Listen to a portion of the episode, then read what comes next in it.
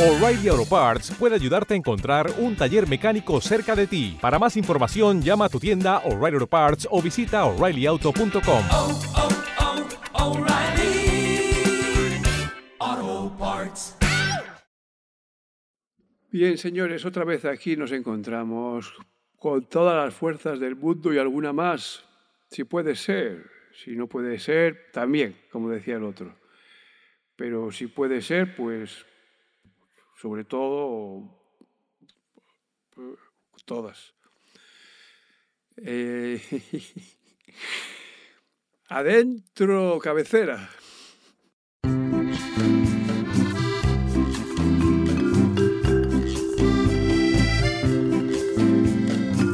Échame a mí la culpa de lo que pase, lo que pase. A ella no.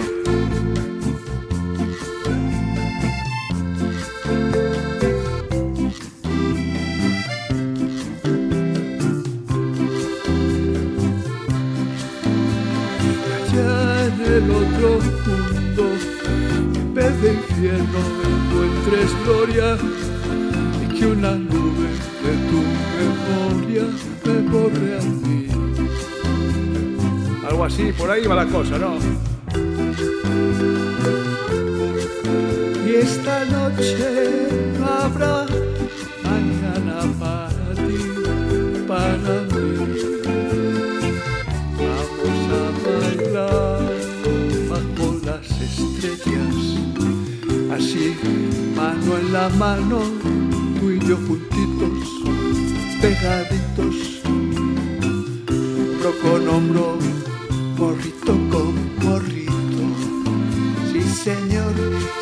señor, a ver quién nos para hoy. Tengo el mueble para reposar. Ah, no, no. Ágata, ojos de gata. Que leo en esos ojos tan llenos de luz. Fondo de tu corazón. Y no, allí no estoy yo. Esto si no se improvisa no tiene gracia, lo más que claro. Luego al improvisar se te escapan cosas que no querías decir. Claro, es que la improvisación, al fin y al cabo, es como un lapsus freudiano alargado, ¿no?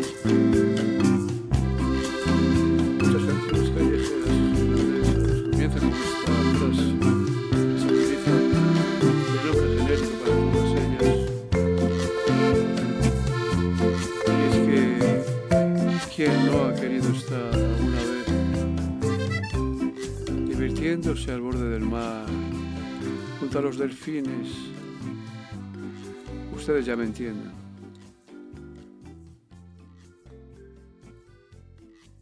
Ustedes creerán, lícitamente por Dios, que esto es un caos, un despropósito. Y en cambio no, no es así. Solo he querido poner un poco de orden en esta vida que tenemos tan ordenada. En una vida, en una cabeza demasiado amueblada, el desorden. Es un camino de perfección, amigos.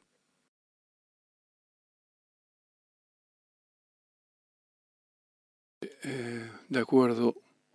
Lo primero de todo lo que quería decir es una decisión que he tomado irrevocable. Es que tenéis que decir ahora a todos los que paséis por este podcast que es un podcast con un humor muy inteligente que está concentrado en la persona de su autor, es decir, en mí. Si no lo hacéis,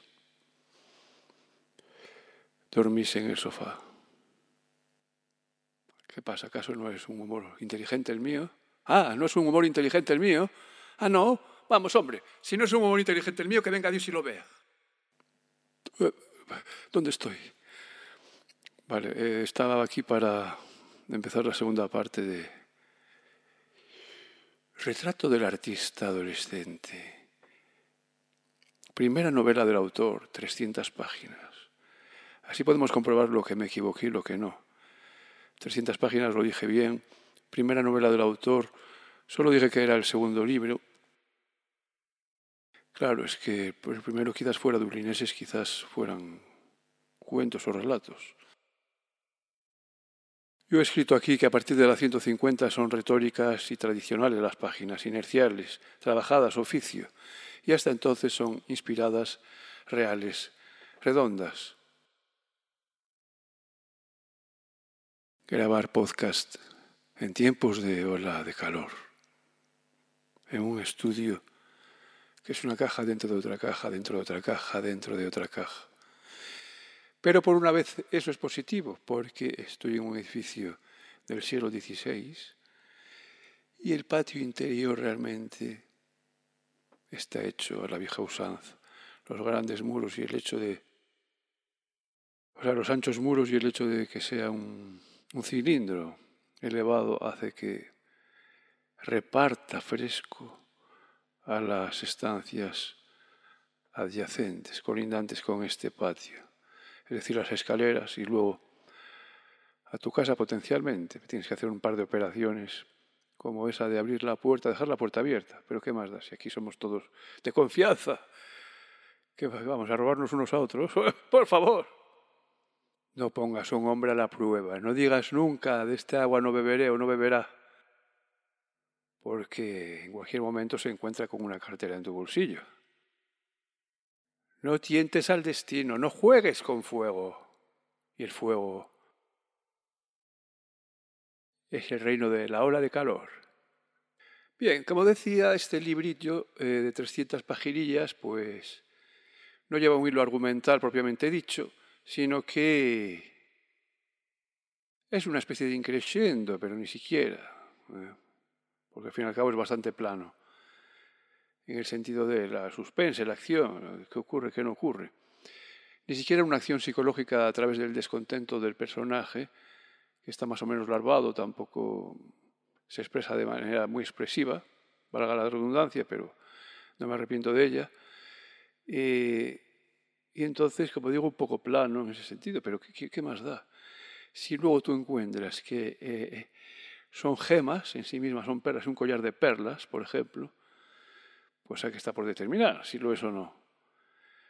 Entonces el hilo argumental es la persona, que es el protagonista. ¿Eso qué quiere decir? Que podemos escribirlo en... ¿En qué? Si vemos como en este caso con bastante claridad, porque los, las referencias son más que suficientes, que es un alter ego del autor, Stephen, no sé qué, Dedalus, sí, este se llama Stephen Dedalus, el chaval pues podemos decir que, bueno, no, es la, no, es no son memorias, no es autobiografía. ¿Qué es? Porque está transmutado, ¿no? No, no, no se presenta como un trasunto del autor, a pesar de que sea claro. Y yendo más allá, es que creemos nosotros en los géneros literarios, existen, tienen sentido, Cela decía que no existían. Claro que existen, pero ¿para qué están? Para no ceñirse a ellos. Son caminos que vienen marcados antes, durante y después, pero que no existen como condicionamientos firmes y cerrados. Entonces hay una progresión, eh, hace saltos, escenas sueltas, va de más niño hasta menos niño pero omite en gran medida las referencias externas. Como dije ayer o hace una semana, todo pasa por un flujo interior, que quizás, y eso es solo una hipótesis, dado que no lo he leído, en el Ulises pasa a ser todavía más interior y más caprichoso, más psicológico. Hay que decir que es fundamental la interacción, la influencia con Freud.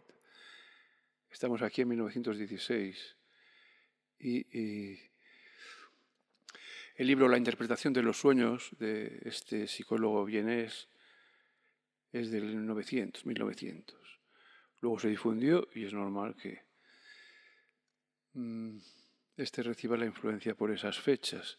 Además, fue difundido por el mundo no vienés, no francés, sino inglés y americano. Inicialmente inglés. Y este Joyce está en Irlanda, por tanto también es de la, del ámbito inglés. Es muy probable que algunos de los que me escuchan sepan más que yo, pues son bienvenidos sus comentarios, incluso rectificadores. Iba a decir que incluso sin respeto, pero guay, como dicen los italianos, aquí manca respeto. ¿Por qué me pongo tan bobo y digo tantas paridas? Pues por el calor que hace. La única manera de escapar de esta eh, canícula y de este aplatanamiento moral y existencial es olvidando con una doble dosis de locura, de estupidez y de vida, de vida en bruto.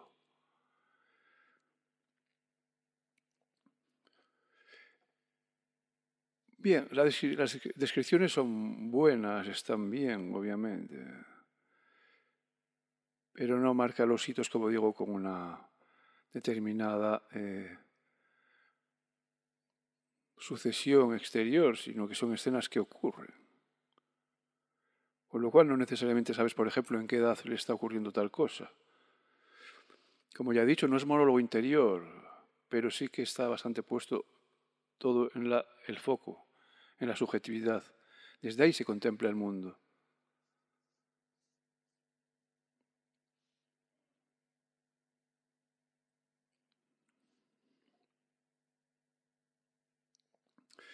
El Ulises, como sabemos, es un hito, así está tomado. Yo no puedo afirmarlo desde mi punto de vista, sino de cómo es tomado. Yo no lo he leído. Es un hito de la cultura occidental, la ha hecho un Asperger. Asperger Forever.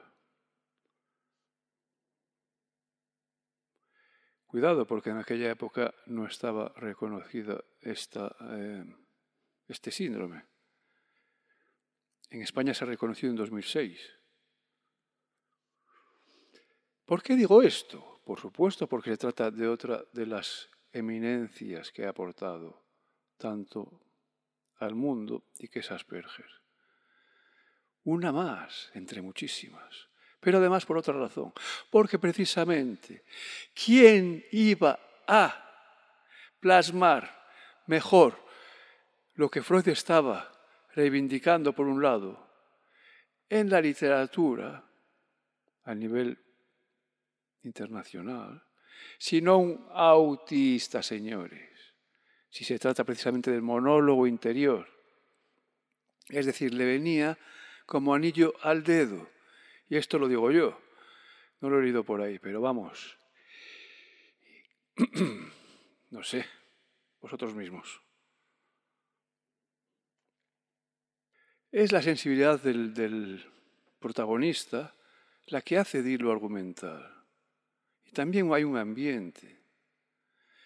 Las escenas son sueltas pero magistrales, al menos ya he dicho, las primeras 150 páginas.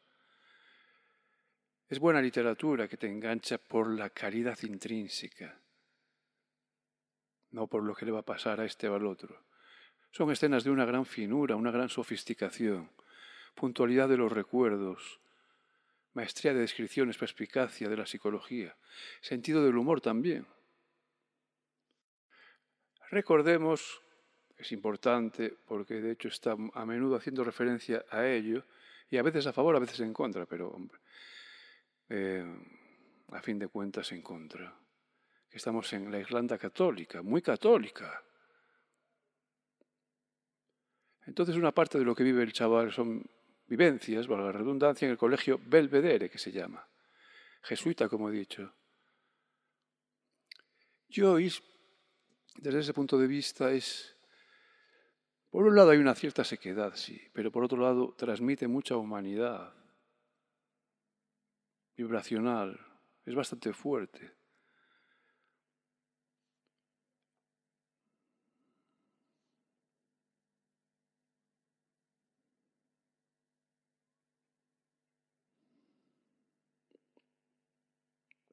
Tiene una humanidad reverberante, englobadora, tipo Cervantes.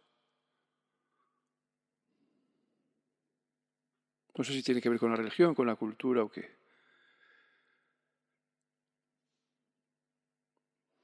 Describe muy a menudo escenas de una vida comunitaria, muchas veces de la familia, con sus problemas, pero la familia está muy presente, está en todas partes y él no es maltratado en absoluto. Y por otro lado están los compañeros de curso. Ahí se debate casi todo el libro. Que luego pueden ser compañeros de calle, en fin, encuentra luego a gente en la calle, otros chavales. Ahí se, el 80% del libro es ese el entorno. Hay una jerarquía muy marcada. En ella ocurren cosas a veces feas, a veces pintorescas, rocambolescas, pero la comunidad, ese sentido de la comunidad está por todas partes. Y no solo porque la muestra, sino que él mismo al transmitir diálogo, actitudes de otras personas, transmite una vitalidad que se podría casi cortar. Hay una humanidad de sentimientos. No hay una sequedad racionalista, tipo protestante por decir algo, o tipo europea.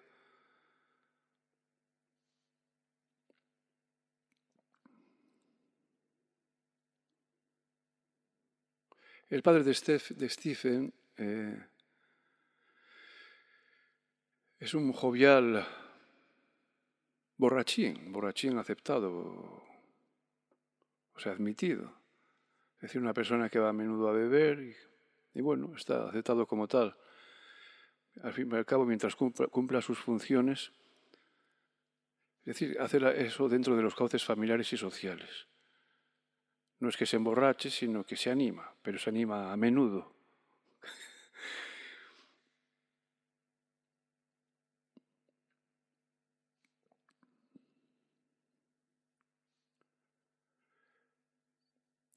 Esa perorata que dije en el capítulo anterior de 30 páginas de este sacerdote que quiere meter el miedo, inocular el miedo. Ocurre después de que él había estado con una prostituta y se sentía realmente con una culpa que luego fue eh,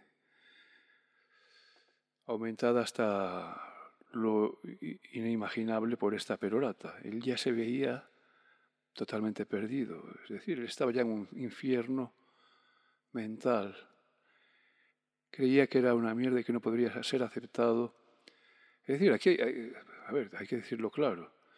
No solo hay retórica muchas veces en el estilo, sino que, bueno, no solo en el estilo, sino en la actitud, por las preguntas que te haces, etc. Al fin y al cabo está muy a vueltas con el catolicismo.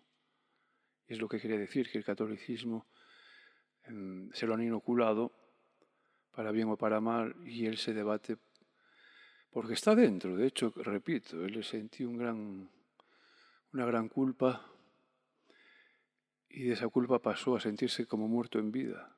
Durante unas cuantas páginas ocurre eso. Y cuando ya se espera eh, que no hay salvación, va saliendo poco a poco, tiene esa, ese deambular vuelve a la vida y se dice que será bueno, se dice que será bueno. Aún así, eh, está resuelto a escuchar a sus necesidades, que son literarias. Habla de literatura. Vas notando como de, niño en adelante la literatura y la palabra va tomando cada vez más presencia en él. Y cuidado porque em, es un amor que no no lleva consigo eh, grandes argumentaciones, no se explaya al respecto. Una vez que lo tiene ya lo vemos ahí, ¿vale? Yo lo pondría como una sustitución de la traición de lo real. Eso ocurre con Allen, ocurre con los Asperger, puede ocurrir también con los demás no digo lo contrario, pero en este caso se nota con claridad. Entonces, este cura que hace una admonición tremenda para meter miedo a los feligreses, a los escolares, una especie de sabonarola de turno, que enumera esta larga sucesión de tormentos del infierno. Sería para reír, de hecho, pero claro, es que el protagonista se, se lo hace encima. ¿Cuál era la finalidad? Pues tener a todo el mundo atadito y bien atadito. Por eso se va a escapar él. Al final del libro está resuelto a hacerlo.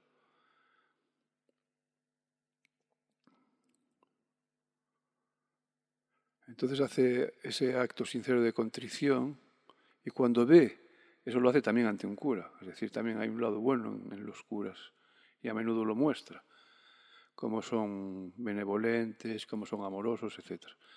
Cuando ve que ha aceptado ese acto de, contrición, el que ya no se esperaba para nada, no se esperaba mm, misericordia, lo que era miedo se convierte en todo lo contrario y de repente está flotando, una especie de beatitud. Y la vida, el mundo se convierte en una visión de lo divino. ¿Qué le había confesado este cura? Pues que había estado con mujeres de la vida. Que corresponde al tercer capítulo, porque son creo que cinco. Él cuando está con esa mujer de la vida en realidad lo hace por necesidad, no es por vicio. Por eso dije que había un paroxismo tremebundo, con mucho dolor y placer también, pero que al fin y al cabo era sobre todo algo inexplicable, y era por eso, porque lo hacía por necesidad y había descubierto algo hermosísimo. Es decir, él sabe que, de alguna manera, en el fondo, sabe que no se le puede culpar. O al menos si no lo sabe, él tiene que salir por la vía que pueda. Entonces sentirá la atracción de los antros del puerto, ella se siente como más ligero, ¿no? Deambula buscando algo que le excite y es cuando encuentra a la chica en el tercer capítulo.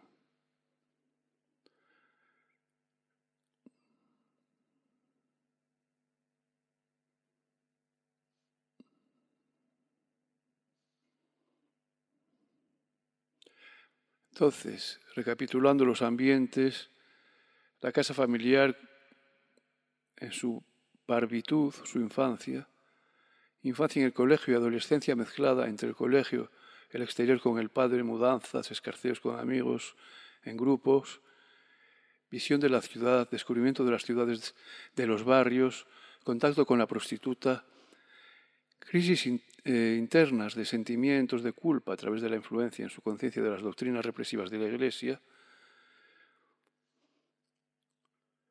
Es un libro muy personal, por tanto.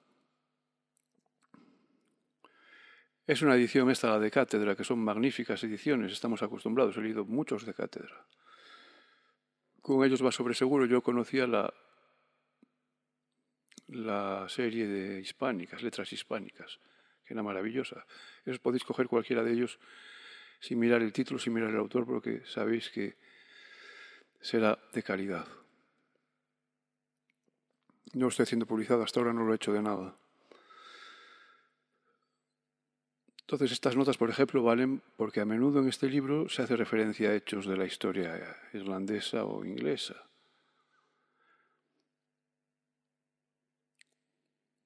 Es un placer sumergirse en estas ediciones tan cuidadas, con estas anotaciones por extenso, con información añadida de referencias cultas intertextuales hechos históricos, biográficos, o simple traducción del léxico, explicación del léxico, y que remite a otros mundos. Entonces es como una ventana abierta a otros libros, a otros lugares.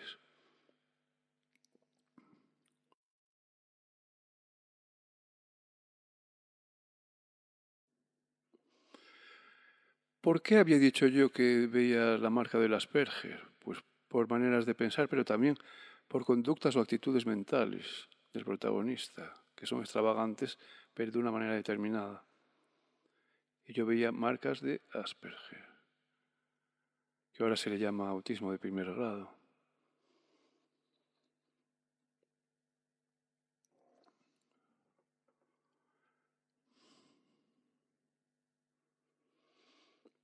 Por supuesto no tienes que ser Asperger para ser extravagante.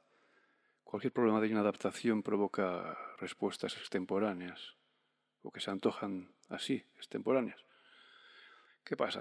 Cuando conoces desde dentro y por haberlo estudiado el Asperger, sabes identificar, como me ocurrió a mí, con este autor.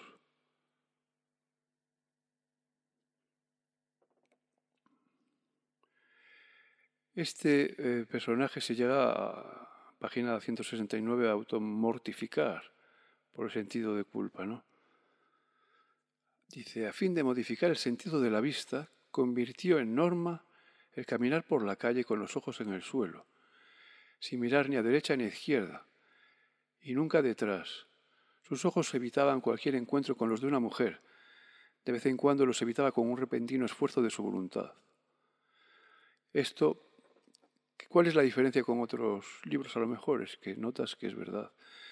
Está saliendo lo más sincero de una persona, como ocurre con Freud. Freud lo que hizo fue reivindicar que todos estamos locos porque todos tenemos debajo de la punta del iceberg, del iceberg, todo un mundo turbio. Y a veces bastaba con ir a una persona que te escuche ¿Qué es lo que se llama el psicoanálisis? Pues en literatura este hombre, James Joyce, nos está soltando cosas que él vivió, que él sentía y que tienen un reflejo en su comportamiento, como esta que acabo de leer, y que pueden parecer que solo un loco las haría, en absoluto. Son verdaderas también dice que continuaba mortificando el oído y el olfato y el gusto, que no cantaba ni silbaba porque no había que. Bueno, de hecho, eh, si miráis hoy en el mundo musulmán, es parecido, ¿no? Ciertas muestras de alegría hay que evitarlas.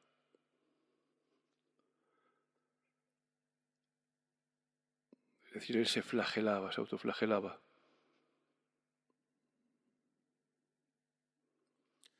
Una obra siempre hay que hacerse una pregunta no solo sobre lo intrínseco, sino sobre algo que vaya más allá de lo estrictamente referente a la situación y a la obra en su contexto y proyectarla, por ejemplo, hacia nosotros. Nosotros nos hemos quitado el sentido de culpa. Esto, por ejemplo, eh, preguntas de este tipo son buenas para entrar en conversación, para que haya interacción por ejemplo, para aprender una lengua. Y como la literatura a veces se enseña a aprender una segunda lengua, cosa que ha ido desapareciendo. Se ha sustituido por lo más banal. Nos hemos quitado esos sentimientos de culpa, esas barreras, esas líneas rojas. No, simplemente la tirante se ha aflojado. Pero cuando hay cultura, hay líneas rojas.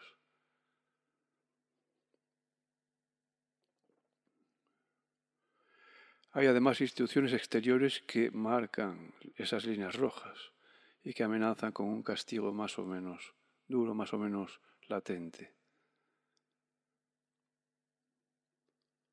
El dilema que se plantea en el fondo es el de naturaleza o razón moral, deber.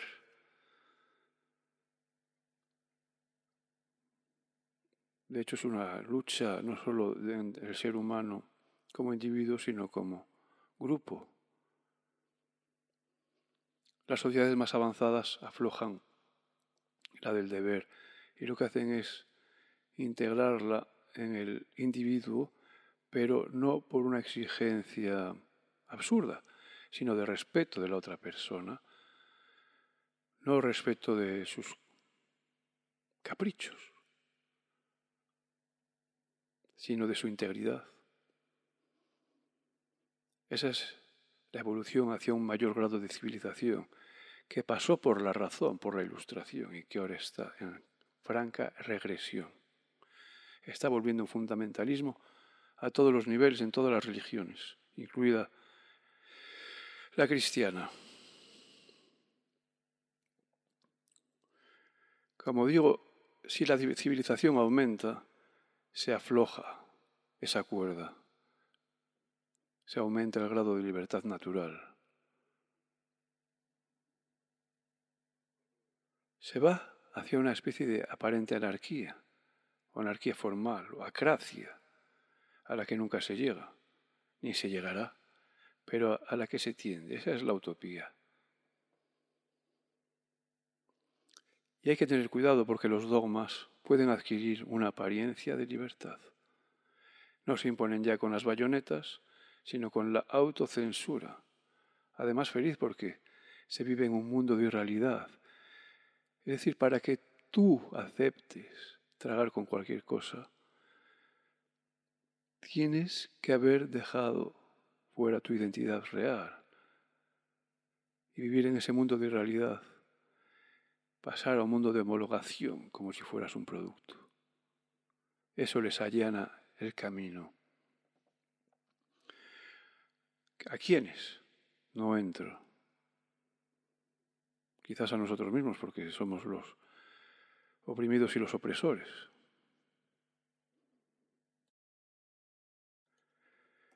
El tema de que las novelas tengan como mucho un 75%, bueno, en realidad un 50% como mucho, aprovechable, bueno, cuando digo aprovechable digo mm, inspirado, porque puede que tenga que ver con el hecho de que inicialmente eh, eran capítulos y los capítulos a menudo se vendían por separado en periódicos. Eh, y claro, los capítulos ahí tenían que estar bien porque se iban a leer. Mientras que una novela de 300 páginas o 400, ¿cuánta gente habrá llegado al final? Igual que si el podcast no llega al final ni el 50%, imagínate una novela de 400 páginas. ¿Y entonces qué pasa? Que no van a ser juzgados por esas últimas 200 páginas. Además ya no tiene tanta fuerza porque hay que ponerse a escribirla. Entonces hay una franca degradación. Digamos que la, segunda mitad es solo oficio.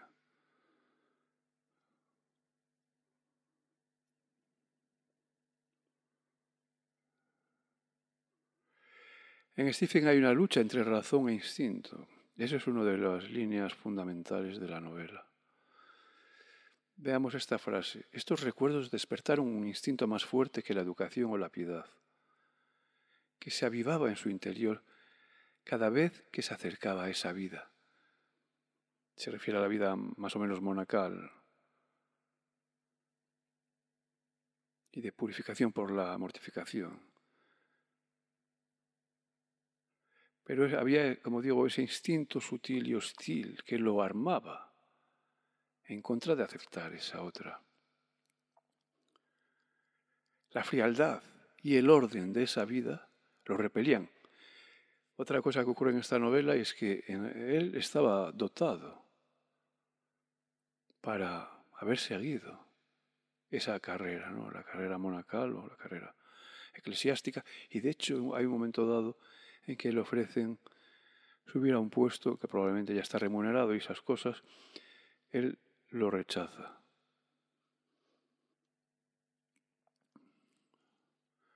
O sea, era un, hombre, un adolescente, un joven brillante, a su manera.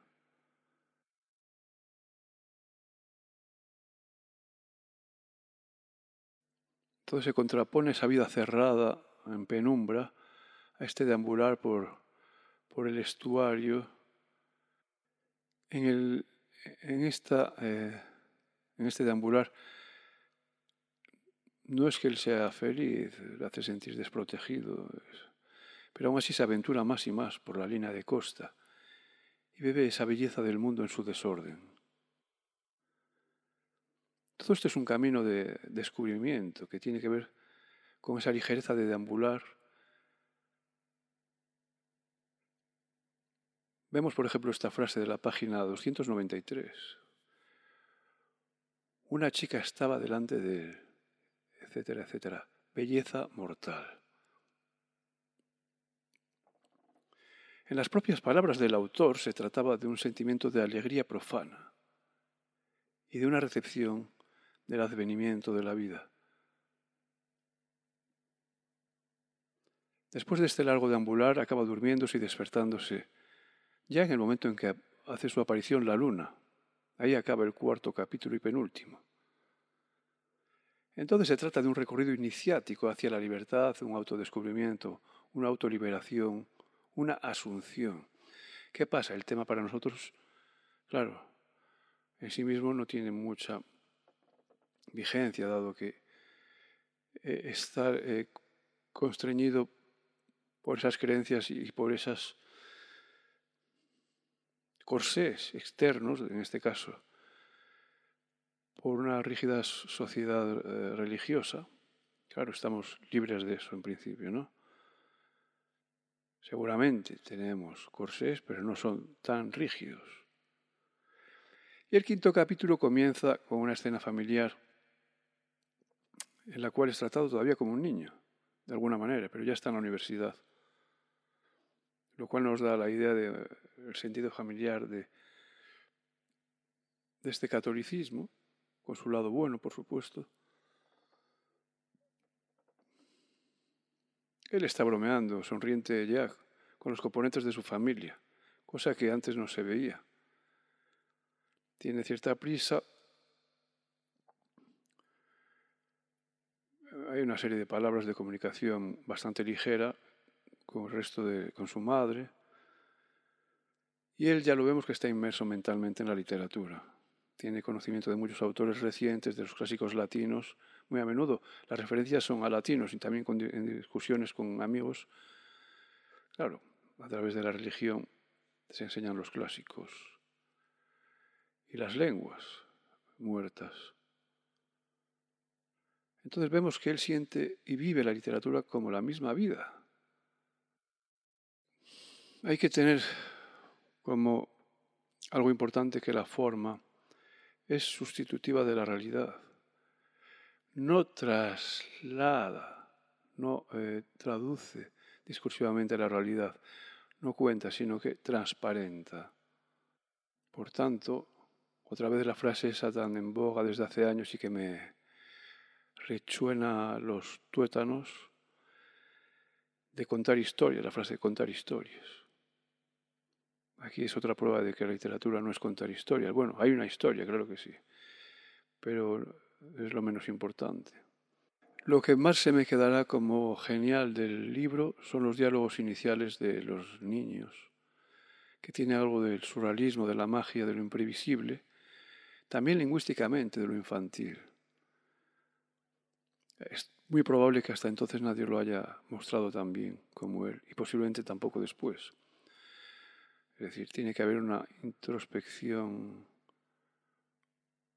en, el niño, en los grupos de niños, para llegar a donde ha llegado él. Mientras que los diálogos de adolescentes tienen ese aspecto iconoclasta del cachorro rebelde de la adolescencia, pero no me convencieron tanto. Sí está bien el hecho de que sean desarticulados, pero precisamente el hecho de que sean desarticulados te hace mm, ausentarte. Esos adolescentes hablarán cada vez más de la cultura. Y la cultura que tenemos como referencia muchas veces también es la patrística y la, la escolástica. Cuidadito ahí. Y la filosofía alemana, la clásica, lo que muestra en, este, en esta obra es que son hijos, que son rehenes de un mundo que está aferrado por la Iglesia. Claro, eso ocurrió en la Edad Media, por tanto, él está mostrando que hay un atraso, sin decirlo.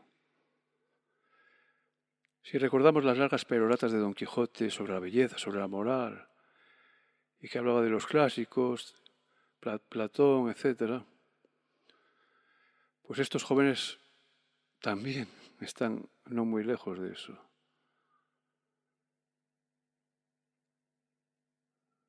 Con un poco más de libertad, claro, pero vamos.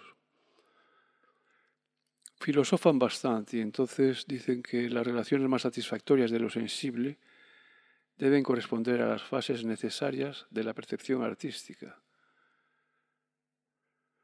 Bueno, básicamente viene a decir que su religión sería el arte no ya la religión eclesiástica. Tampoco es que sea tan moderno, porque en 1875 por ahí ya se habían expresado las teorías del arte por el arte, que el arte no imita ni siquiera la naturaleza, sino que imita el arte. Es decir, ya había dado dos pasos más, no uno, como con la naturaleza como objetivo. que es donde se debate el amigo Joyce o el amigo Dédalus, sino que ha ido más allá. Recuerdo muy bien, la naturaleza es nuestro enterrador, nuestro, nuestra losa, nuestra lápida. Esa frase, no recuerdo qué romántico, es anterior a... Es decir, digamos que está en un mundo pues con un paso más por dar. El protagonista de esta obra, Dédalus, es que el hecho de que la frase está de mierda, contar historias, claro, es que precisamente esa frase ayuda a que se pueda mm, introducir la moral como algo represor en última instancia, o opresor. Es la forma la que ha liberado, la que ha liberado el arte, pero es que una forma libre va con un mensaje libre. El contenido puede ser cualquiera, siempre se ha dicho eso. No es el referente lingüístico, porque la palabra, y ahora estoy refiriéndome a la literatura obviamente, pues la palabra es mágica. Sobre una palabra se puede escribir una enciclopedia, sobre la historia de esa palabra. Entonces quedarse solo con una de las denotaciones, con el aspecto denotativo oficial o principal, es cagar encima de la literatura como arte. Y es hacer un discurso, valga la redundancia, discursivo, que es lo que se usa en oratoria. Bueno, la oratoria ya está más coloreada, se usa en todo caso para dar un mensaje y los mensajes se usan para hacer pasar una admonición, una moral.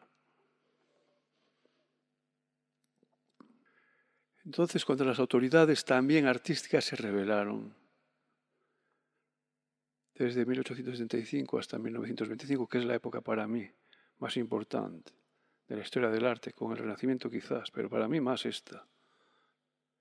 Y ambas tienen un sentido de liberación del ser humano, al menos como actitud e intención.